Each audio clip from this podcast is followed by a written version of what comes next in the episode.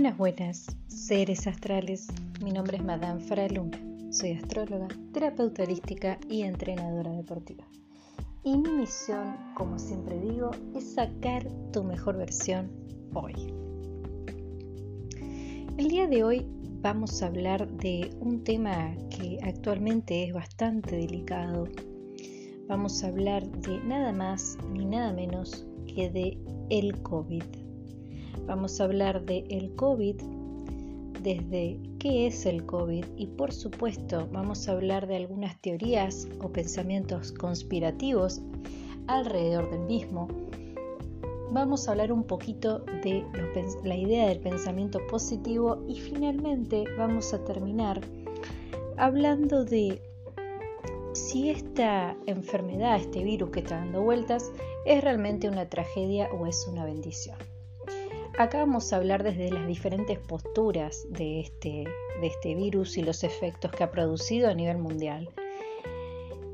De todos modos, la reflexión final de si es una bendición o una tragedia va a ser sumamente personal.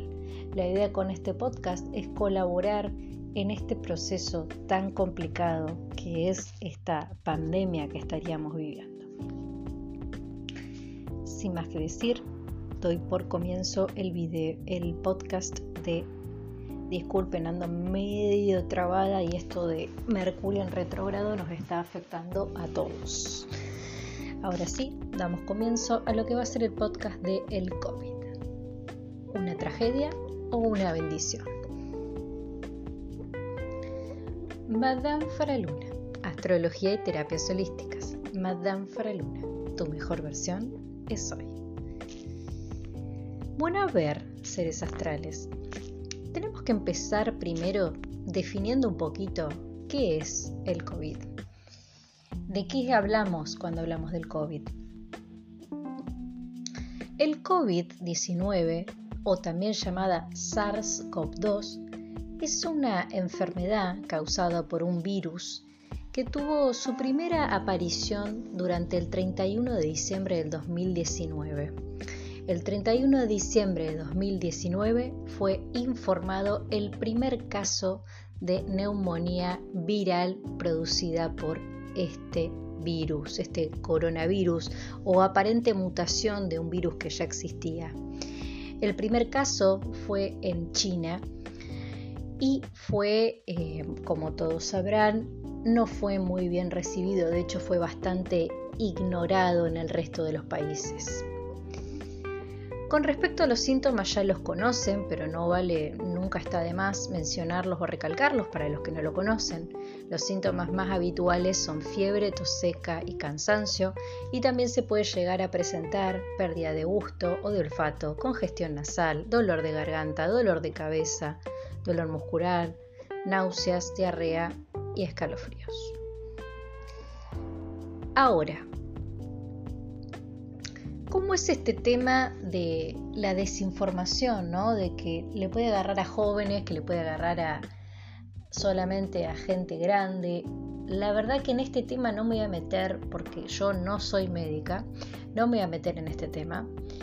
Eh, de esto tampoco se sabe mucho, simplemente vamos a hablar de este virus que está atacando a todo el mundo, desde lo que el virus ha representado a nivel colectivo y lo que ha representado como desafío personal en la psique humana y en nuestro mundo interno álmico espiritual, lo que ha generado y lo que sigue generando. Pero no me parece que esté de más hablar un poquito de cuáles son los síntomas y qué es, porque, bueno, claramente no todo el mundo está igual de informado. Bien, otro dato importante que me parece que es importante recalcar, por lo menos para bajar un poquito la paranoia, es que entre las personas que desarrollan síntomas, la mayoría, alrededor del 80%, se recuperan de la enfermedad sin necesidad de recibir tratamiento hospitalario. Alrededor del 15% desarrolla una enfermedad grave y requiere oxígeno y el 5% llega a un estado crítico y precisa cuidados intensivos.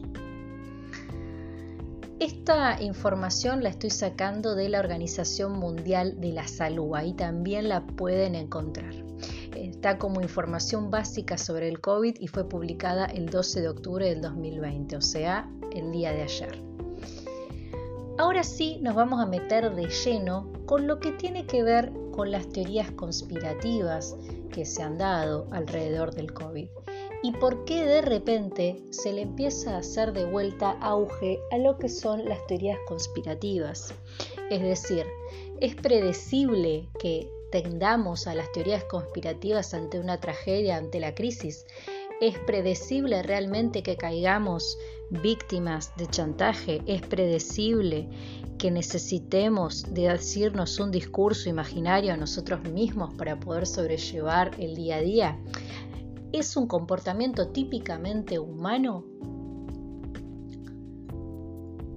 Sí, es predecible, sí es un comportamiento típicamente humano y sí ya ha pasado este fenómeno conspiranoide durante varias crisis alrededor del mundo y durante pandemias pasadas, durante la gran fiebre española, durante la pandemia en ese momento, en su momento, perdón, del SIDA y durante la peste negra también. O sea, en la historia se ha recalcado que cada vez que hay un caos de viral o un caos económico, financiero o el que sea, del tinte que sea, que afecta a toda una población y en especial si esta, esto nos afecta a todos de manera internacional, es decir, en todos los países, siempre, siempre se caen en las teorías conspirativas. Es un comportamiento típico del ser humano y esto tiene que ver con una necesidad de aferrarnos a un ideal o una idea para poder sobrellevar el día a día.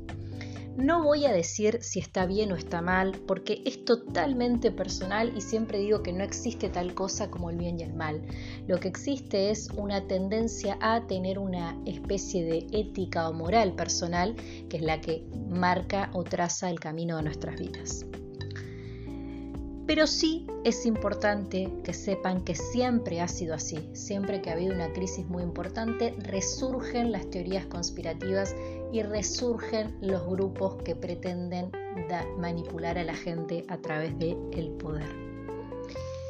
Puede llegar a sonar un poco complejo que lo diga yo o hasta contradictorio, siendo que me dedico a la astrología, pero esto también tiene que ver con el imaginario social y la confusión que hay detrás de lo que es y lo que no es la astrología. De todos modos, si quieren saber qué es y qué no es la astrología, pueden verlo tanto en mi Facebook Faraluna Faraluna, en los podcasts, en, en el muro, los vivos o videos más viejos, o lo pueden encontrar acá en Spotify en Madame Faraluna. Hay un podcast que dice qué es la astrología y si no me equivoco es de mediados de octubre del año pasado. Bueno, Volviendo al tema de las teorías conspirativas, no me voy a detallar en cada una de ellas porque me imagino que ya las deben haber leído. Una de las teorías conspirativas es que fue un virus diseñado en un laboratorio chino con el fin de exterminar a la gente y empezar una nueva sociedad. Muy sacado de una película, pero esa es una de las teorías. Otra de las teorías es que las dinastías antiguas quieren resurgir y, volver a renovar el poder o renovar los, renovar los votos del poder, quieren volver a tener el poder sobre la gente y han hecho un trabajo de brujería muy grande para que aparezca una enfermedad o una época oscura en la que las personas terminen muriendo y es la ley del más fuerte o el de la selva en la supervivencia. Otra de las teorías es que es una especie de virus creado por las farmacéuticas que tienen ganas de aumentar aún más sus ingresos y que pretenden que las personas estemos dormidas por las píldoras y de esa manera dominarnos. Otra de las teorías conspirativas que he escuchado es que hay un grupo de reptilianos al mando de este tipo de eh, geopolíticas que se están dando y que el único fin que tienen es exterminar a la especie humana o esclavizarla. Otra de las teorías que anda dando vueltas también durante este, este tema de la pandemia es que esto ya estaba predicho hace unos años por uno de los grandes referentes Bill Gates, quien habló de que la próxima guerra sería por el agua o bacteriológica. Dando pie a que quizás ya se venía gestando y ya se sabía que esto podía llegar a pasar. Otra de las teorías conspirativas es que el cine, con películas como Pandemia que salieron durante el 2018, o varias de las películas sacadas, no poco, apocalípticas, pero sí esas películas utópicas apocalípticas de posibles, posibles escenarios a futuro, varias películas durante el 2010 y 2011 han hablado de una ficción donde vamos a ver los resultados de una enfermedad o viral que nos va a matar a todos, diciendo que estas películas del cine de alguna manera manejaban alguna información que los demás no, quizás de algún tipo de información de Estado, y que nos estaban anunciando o preparando psicológicamente para lo que se venía. Bueno, El problema con estas teorías es que todas y cada una de ellas, si no les prestamos atención y si no las desmesuramos, es decir, si no las analizamos detenidamente y si no vemos la base con mucha atención de lo que se está planteando, parecería que son teorías posibles, parecería que son teorías verídicas y hasta parecería que son teorías ¿qué pueden llegar a ser, vamos a decir? Teorías que tienen sentido. Bueno, y esto es lo que tienen las teorías conspirativas, que las teorías conspirativas juegan con dos cosas. Una con nuestra desesperación del momento y la otra con nuestra falta de conocimiento o ignorancia en determinado tema. Si tenemos falta de conocimiento en política, vamos a caer en estas teorías conspirativas de que nos quieren matar a todos, o si no entendemos bien cómo funcionan los fármacos y para qué están y qué pretenden, más que bueno, todos sabemos los negocios que tienen las grandes farmacéuticas, eso ya se sabe, pero como que todo se mezcla y todo sirve para que las teorías conspirativas parecieran que realmente son así. Ni hablar de lo que tiene que ver con esta gran brujería para matarlos a todos, que también esa es otra de las teorías que andan dando vueltas. O los reptilianos que nos quieren dominar, o todas esas cosas que andan dando vueltas por ahí. Todas esas teorías se las voy a dejar a su libro albedrío que las crean o no, está en su decisión.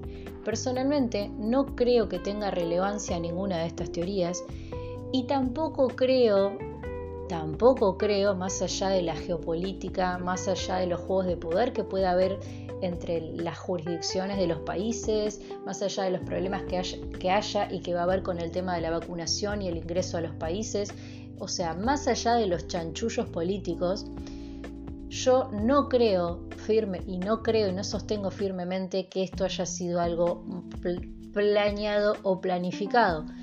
Tampoco creo que sea cual sea estas teorías realmente eh, habría que dar la entidad, es decir, aun si estas teorías fueran ciertas, no hay nada que se pueda cambiar, o sea, lo que podemos cambiar es nuestra perspectiva, es decir, nuestra manera de ver el mundo, podemos cambiar nuestra manera de informar a la gente, podemos cambiar nuestra manera de vincularnos, podemos cambiar la manera de transitar el proceso, pero realmente sean reptilianos, sean dinastías, sea un invento de un laboratorio chino o sea un embrujo, la verdad que lo que causó la enfermedad es irrelevante.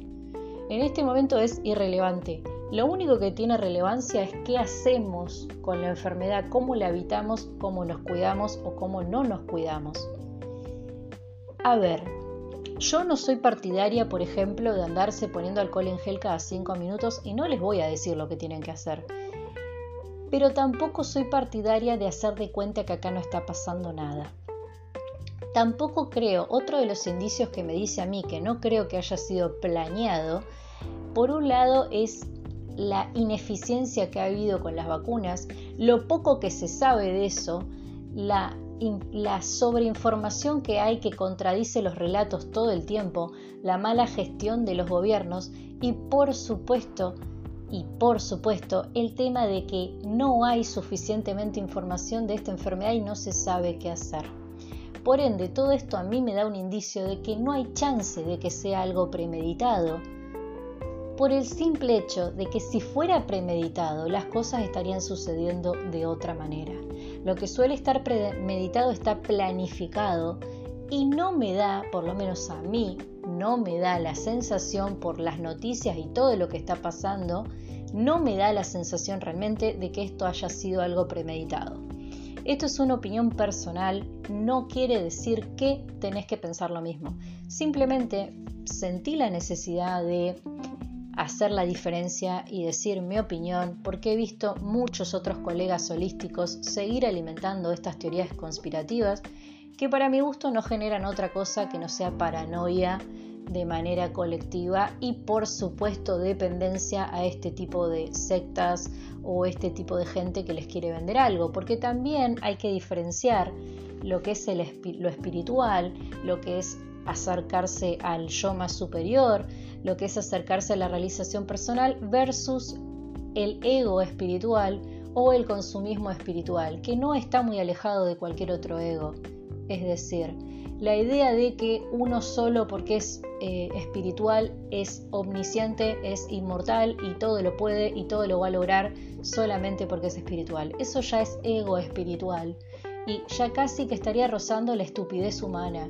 ¿sí? Sería lo mismo que pensar que porque uno tiene mucho dinero es inmortal y tiene la vida asegurada. Ahí también hay ego. Entonces, no hay diferencia entre la persona que se protege con el dinero y la persona que se protege con sus ideas espirituales. Y esto sí me parece importante resaltarlo porque hay mucho comercio y mucha mucha seducción, si se quiere, mucho abuso de, de la psicología y de la necesidad del otro atrás de todo esto. Por supuesto que hay gente profesional excelente que hace bien su trabajo, hay gente como yo que le gusta informar realmente, hay gente que dedica su vida a lo espiritual y eso es súper valioso, pero uno tiene que aprender a discernir entre el que quiere que consumas algo y te quiere vender algo y claramente la persona que sí está abocada a tu desarrollo. Esto no quiere decir que vos no puedas cobrar por lo que haces, porque los médicos cobran, los dentistas cobran, sino agudizar un poco más la, la visión de si la persona que te está transmitiendo una idea, un mensaje, te está transmitiendo la idea correcta de la manera correcta y si realmente le interesa tu desarrollo personal. Ahora sí, vamos a tocar el siguiente tema dentro de lo que es el COVID. Vamos a tocar otro tema muy importante. ¿Qué es, ¿Qué es todo esto? ¿Qué es esta idea de que con el pensamiento positivo, que van a encontrar también en Spotify Madame Faraluna, un podcast que hice hace unos meses sobre el pensamiento positivo que hablaba bien de qué es el pensamiento positivo y también hablaba de cuáles eran los signos que tenían tendencia a ser más positivos. Bueno, a ver, sin tratar de irnos por las ramas, el pensamiento positivo es una manera de tratar de ver siempre el vaso medio lleno. Es decir, es tratar de amansar, no, tratar de dominar nuestra mente para aprender a ver las cosas positivas por sobre las negativas. El pensamiento positivo tiene modificaciones neuronales y en los neurotransmisores? Sí, a largo plazo sí. El pensamiento positivo nos colabora con el trabajar nuestra resiliencia y nuestra capacidad adaptativa también. ¿El pensamiento positivo funciona? Sí, por supuesto.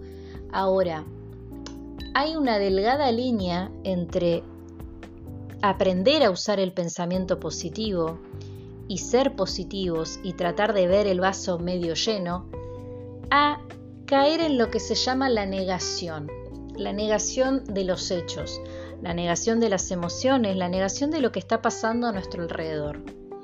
Hay que tener mucho cuidado así como no está bien, en realidad no es recomendable tener todo el tiempo pensamientos negativos que cambian nuestro estado de ánimo y que no nos permiten ver la imagen completa, tampoco está bien pasarse de pensamiento positivo, porque terminamos reprimiendo nuestras emociones primarias nuestros sentimientos primarios negativos que también son parte y necesarios para nuestro desarrollo.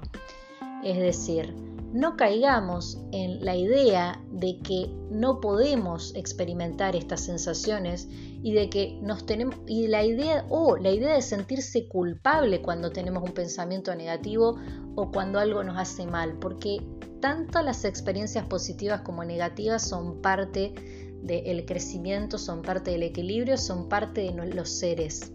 Entonces, si bien el pensamiento positivo tiene muchas cosas buenas, tengamos cuidado con no caer en la delgada línea de la negación en la que no queremos hacernos cargo de nuestros pensamientos negativos o los reprimimos. Porque acá tendríamos que tocar todo lo que tiene que ver con el mundo espiritual o con lo que tiene que ver con las nuevas tendencias de la biodecodificación y las enfermedades. La verdad que es que todo lo que, todo lo que reprimamos lo somatizamos. Incluso las enfermedades están relacionadas con lo que somatizamos. Así que tampoco nos hacemos un bien negando las emociones negativas o negando los momentos en los que no nos sentimos bien.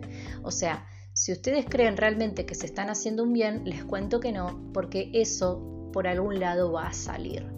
Esto tampoco quiere decir que vivan, tengan que vivir la vida como una tragedia constante, ¿no? Como esas personas que parece que fueran fanáticas de estar de mal humor, fanáticas de quejarse. Hay mucha gente que es así y esa gente es la que más tendría que trabajar el pensamiento positivo. Pero tengan cuidado de no irse al extremo de ser insoportablemente positivas y rozando la negación de los hechos. Porque negar las cosas es más o menos como querer tapar el sol con un dedo. Tiene una fecha de caducidad. Y a largo plazo es tan malo como vivir todo el tiempo quejándose. Ahora, ¿por qué quise tocar el tema del pensamiento positivo? Quise tocar este tema porque he leído en otros muros, no voy a nombrar quiénes porque no tengo ganas, pero sí he leído en otros muros que una manera de no sentirse afectado por este virus es a través del pensamiento positivo. Cuando leí esto no sabía si echarme a reír o a llorar porque, por supuesto, que estar bien anímicamente refuerza nuestro sistema inmune y por supuesto que atraemos como vibramos, eso es indiscutible. Pero, a ver, imagínense como seres humanos sociales que tenemos parte de nuestra vida con nosotros y otra parte de nuestra vida vinculándonos con los demás, más nuestras ambiciones personales, más el hecho de relacionarse con el otro, más el hecho de recibir todo el tiempo información del otro y dar información al otro, no hay una persona que durante un día no experimente diferentes emociones en ese día. No hay una persona que algo no le moleste. O sea, tendríamos que ser seres súper zen perfectos para tener todo el tiempo pensamientos positivos y para que absolutamente nada nos afecte. Imagínense que si la cura de todas las enfermedades fuera estar con un pensamiento positivo, nadie se enfermaría.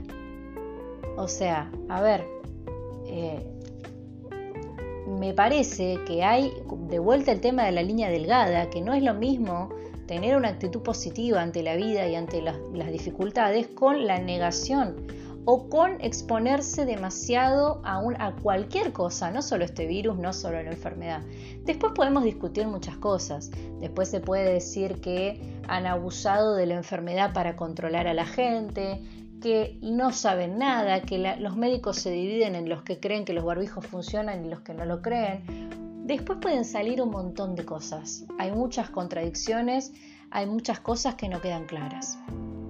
Pero lo que sí tiene que quedar claro es que tener un pensamiento positivo no les va a salvar la vida y que el ego espiritual no es ser espiritual. Y que el mundo espiritual se maneja de la misma manera que el mundo material. Ser espiritual no les da el ABC de la inmortalidad y no les da el ABC de que la vida se va a resolver sola. Ahora bien, último tema. Y es por estas cosas que no soy una persona popular. Pero aquí el último tema a tocar. ¿Es una tragedia o es una bendición el COVID? ¿De dónde nos vamos a parar para hablar de este tema? Vamos a hablar de los vínculos, vamos a hablar de las relaciones que han armado, que hemos armado, vamos a hablar de esa luz que apareció a partir de esta situación. Empecemos por el tema de los vínculos. ¿No les da curiosidad que con la pandemia y en especial la época de más de la época de principios de pandemia en marzo donde las personas pasaban muchas horas encerradas en sus casas, donde se nos prohibía circular, donde uno empezó a tener la corbata atada en el sentido de que empezaban a faltar dinero en los hogares, empezaba a escasear el trabajo. ¿No les hace ruido que durante la pandemia muchos matrimonios fracasaron, que mucha gente entró en cuadros depresivos, que muchas personas se suicidaron, que muchas personas quedaron sin trabajo, que muchas personas eh, pasaron de un estado más o menos normal, regular de, estado psicológico a tener, desarrollar problemas de ansiedad, que mucha gente se empezó a replantear qué hace con su vida o cómo llegó hasta donde está, versus la cantidad de gente que durante la pandemia montó un negocio y le fue genial, la cantidad de gente que se unió más con su pareja o que empezó relaciones exitosas durante la pandemia, versus las personas que no les molestaba para nada quedarse en su casa, versus las personas que aprendieron cosas y tomaron cursos durante la pandemia, versus las personas que le encontraron sentido a la pandemia o que pasaron la pandemia de una manera más pacífica y sin tanto problema. ¿No les parece muy loco realmente, si lo piensan dos minutos, que con el mismo suceso mundial, por supuesto, teñido de cómo lo viven los países tercermundistas y los no tercermundistas, pero vamos a lo colectivo, en la zona en la que ustedes vivan, de donde sean. ¿No les llama poderosamente la atención que hay un grupo de personas que cayó en crisis con la pandemia y hay un grupo de personas que salió hasta fortalecida de la pandemia? De verdad, ¿eso no les llama la atención, no les prende todas las luces? A mí sí me prende todas las luces. Y por eso me pregunto y abro el abanico a que opinen, cuando lo escuchen, si es realmente una tragedia o una bendición. Por supuesto que esto no es mofarse de la gente que se murió en la pandemia, para nada. Pero sí es para pensar ¿Cómo puede ser que un grupo grande de personas esté viviendo en la etapa más oscura de su vida y hay otro grupo de personas que esté viviendo en la etapa más luminosa de su vida? Esto pasa porque todo depende el sistema de vínculos y relaciones que te creaste. Depende cómo te relacionás, depende las decisiones que tomaste hasta el día de hoy, depende qué trabajo tenés, depende cómo, cómo administras tus gastos, depende cómo te vinculás con la gente, depende cuánto estás dispuesto a aguantarte la oscuridad del otro. Porque a mí me llama poderosamente la atención que personas que están casadas hace 50, 40, 30, 20 años, durante la pandemia se separen después de 20 años. Eso a mí solo me habla de que el matrimonio de estas personas ya venía mal y que el hecho de pasar 24 horas con la misma persona con la que nos llevamos mal era para terminar agarrados de los pelos. Lo mismo con los trabajos. La persona que ya no estaba conforme con su trabajo, esta situación lo superó porque este grupo de personas que se anestesiaban o se distraían de lo poco que les gustaba su trabajo saliendo, ya no lo pueden hacer. La distracción ya no la tienen. El grupo de personas que vivía mal o que vivía estresada o estresado con su su lugar en el mundo, que ya no sabía cuál era su lugar en el mundo, claramente todas estas cosas que tienen la capacidad de generarnos una sensación ficticia de placer y que tienen la capacidad de distraernos, nos distraían. Ni hablar la cantidad de gente que tiene la costumbre de gastar más de lo que gana y que siempre lo hacía porque lo recuperaba trabajando más horas claramente con el tema de las restricciones de los horarios se vende más, se, perdón, se vende menos, se trabaja menos, por ende recuperar la plata lleva más tiempo. Y esto va más allá de si yo creo o no que lo manejaron bien o mal los gobiernos, porque yo no voy a discutir de política, esa es otra discusión. Yo quiero que le presten atención a los vínculos que armaron antes de la pandemia y si realmente los vínculos que van a armar después de la pandemia van a seguir siendo iguales o si se van a dar cuenta y van a decidir cambiar la manera de relacionarse. Porque no puede ser que un grupo de gente haya caído en, la oscuridad total y otro grupo de gente esté en su mejor momento. Amén de la situación. Porque justamente la resiliencia es la capacidad de estar bien o encontrar la luz más allá de la situación más allá de los factores externos, más allá del entorno. Por supuesto que un entorno que nos permite respirar, un entorno lindo, un entorno vistoso, es mucho más fácil sentirse bien. Pero la resiliencia se ve cuando el entorno no es el ideal, el escenario es para todos el mismo, todos le están pasando mal. Hay personas que tienen el foco puesto en lo mal que se llevan con su pareja, hay personas que tienen el foco puesto en lo mal que están económicamente. El foco lo pone cada uno. Acá el tema es que esta tragedia vino a poner luz a donde no le estabas poniendo luz. Y vino a mostrarte algo que no estabas viendo. Por eso mi pregunta es si es una tragedia o si es una bendición. Ni hablar la cantidad de movimientos solidarios que se han empezado a gestar con la pandemia. Y esto sí es algo que me molesta y me molesta muchísimo de la media, es que no pasen las cosas solidarias que están pasando en la pandemia. Así que personalmente los voy a invitar a mi Instagram, Madame Faraluna, a que si ustedes son personas activamente solidarias o que están haciendo algo solidario por la gente durante la pandemia, sea lo que sea, me lo compartan para que yo les los comparta en las historias y para que la gente empiece a ver que también están pasando cosas buenas, no solo cosas malas. Porque también acá hay otra cosa, que es que sí es cierto que estar todo el día consumiendo noticias negativas satura psicológica y espiritualmente a la gente. Esto sí es cierto y acá sí le voy a dar la derecha a las personas que están hablando del envenenamiento en las redes sociales sobre saturación de noticias malas. Esto sí les voy a dar la derecha a esta gente. Antes de terminar y antes de irme, los voy a invitar a que reflexionen y piensen realmente en todo lo que acabamos de hablar. Mi idea nunca es decirles lo que tienen que pensar, pero sí mi idea siempre es que no solo se enteren de lo bonito de las cosas, sino que también sepan el lado B de las cosas. Y que estén más atentos a lo que ven, a lo que consumen y a quienes visitan profesionalmente hablando. También sepan diferenciar un profesional de un no profesional y de un profesional de un oportunista. Eso es súper importante.